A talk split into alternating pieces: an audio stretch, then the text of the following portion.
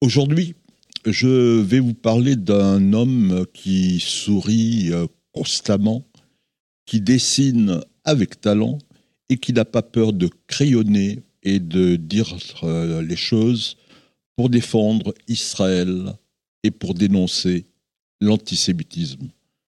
Cet homme est insolent et sympathique, c'est Johann Sfar. Il est en plein dans l'actualité. On le connaît pour sa série la plus célèbre, Le chat du rabbin. Il vient de publier le douzième épisode. C'est la traversée de la mer Noire. Et oh, surprise, le chat du rabbin, qui croyait qu'il était le premier, le seul et l'unique compagnon de son maître, apprend avec stupeur que le rabbin a eu un autre chat avant lui. Johann Sfar est venu présenter son dernier album à l'Écuge. C'était le lundi 4 décembre. Et il y avait du monde, tellement de monde, que certains admirateurs ont dû attendre plus d'une heure avant qu'ils puissent se faire dédicacer leur album par Sfar, qui, avec gentillesse, a pris le temps de dessiner un chat pour euh, chacun de ses lecteurs.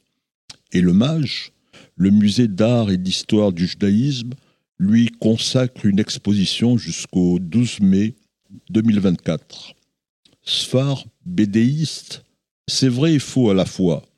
Johann Sfar est l'auteur de 300 œuvres de tout genre, des bandes dessinées, des livres, des chroniques à la radio, mais il a aussi touché au cinéma. En 2010, il réalise son premier film, Gainsbourg, Vie héroïque.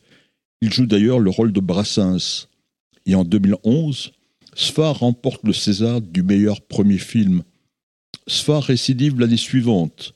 Il adapte au cinéma Le Chat du rabbin et il reçoit en 2012 son deuxième César dans la catégorie du meilleur film d'animation. Il touche à tout. On le doit des séries comme Le Petit Vampire, Chagall en Russie, Klezmer. Mais le must du must, c'est bien sûr Le Chat du rabbin. Mais derrière son œuvre, qui est l'homme? Johann Sfar est né le 28 août 1971 à Nice. Il a donc 52 ans. Il est l'héritier d'identités juives multiples. Son père est séfarade. Il est originaire de Sétif en Algérie. Il arrive en 1957 en France et va devenir un avocat engagé. Il fait condamner des néo-nazis et c'est aussi un militant apprécié de la communauté juive de Nice. Sa mère, c'est Liliane Haftel. Elle est née à Metz. Ses parents sont arrivés de Pologne dans les années 30. Le père de Liliane a étudié la médecine et il s'est engagé dans la résistance. Mais la famille Haftel, qui est restée en Pologne, est exterminée par les nazis pendant la Shoah. Liliane se lance dans la chanson.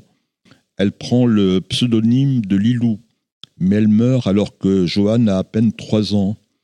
Il va être élevé par deux fortes figures masculines, son grand-père maternel et son père. La famille paternelle de Johann Sfar est religieuse et traditionnaliste. Du côté de sa mère, on est au contraire loin de la religion, laïque et anticonformiste. Johann se souvient, personne n'était d'accord, on s'engueulait souvent mais tout le monde s'aimait et on se le disait. Johann Sfar fait ses études au lycée Masséna à Nice. Joseph Kessel et Romain Gary l'ont précédé. Puis il monte à Paris. Il fait les beaux-arts et entre à l'atelier Navac où il apprend la BD. En 1994, Sfar publie sa première BD. C'est Noyer le poisson. Mais très vite, il va devenir le dessinateur juif de la BD. En 2002, il publie Le chat du rabbin. C'est un récit iconoclaste. Le chat d'un rabbin d'Algérie est amoureux de la fille de son maître et il veut faire sa bar mitzvah. Le succès est immédiat. Onze autres volumes vont suivre. En 2024 devrait sortir le tome numéro 13. Le chat devrait se retrouver entre Adam et Ève. En 2022, Johann Sfar décide de parler de lui avec pudeur. Il relate son adolescence niçoise dans la synagogue. Il décide alors de s'occuper de la sécurité de la synagogue pendant les offices. C'est le moyen qu'il a trouvé pour échapper aux prières qui ne sont pas son monde. En 2024, Sfar va publier la suite de ses mémoires en bande dessinée. Ce sera Les Idolâtres, qui s'annonce très émouvant. Il va consacrer cette autobiographie dessinée à l'absence présente de sa mère. La couverture représente Lilou avec un bébé. C'est bien sûr Johan. Mais Sfar est toujours en éveil. Depuis le 7 octobre, le dessinateur de BD est devenu un chroniqueur presque quotidien. Sur les réseaux sociaux, il publie des dessins et des textes cinglants pour exprimer sa rage contre les massacres du Hamas et la montée de l'antisémitisme dans le monde. Sfar va partir en Israël pour voir le pays, pour parler avec les gens et dessiner l'espoir et en ramener sûrement un nouvel album. L'espoir, il a exprimé en dessinant un rail qui fait le tour des réseaux sociaux et du monde. Il a choisi comme légende le peuple d'Israël vivra. Sfar a raison. Le peuple d'Israël vit et vivra encore plus dans cette période de Hanouka où on allume des bougies qui symbolisent la vie et la résilience.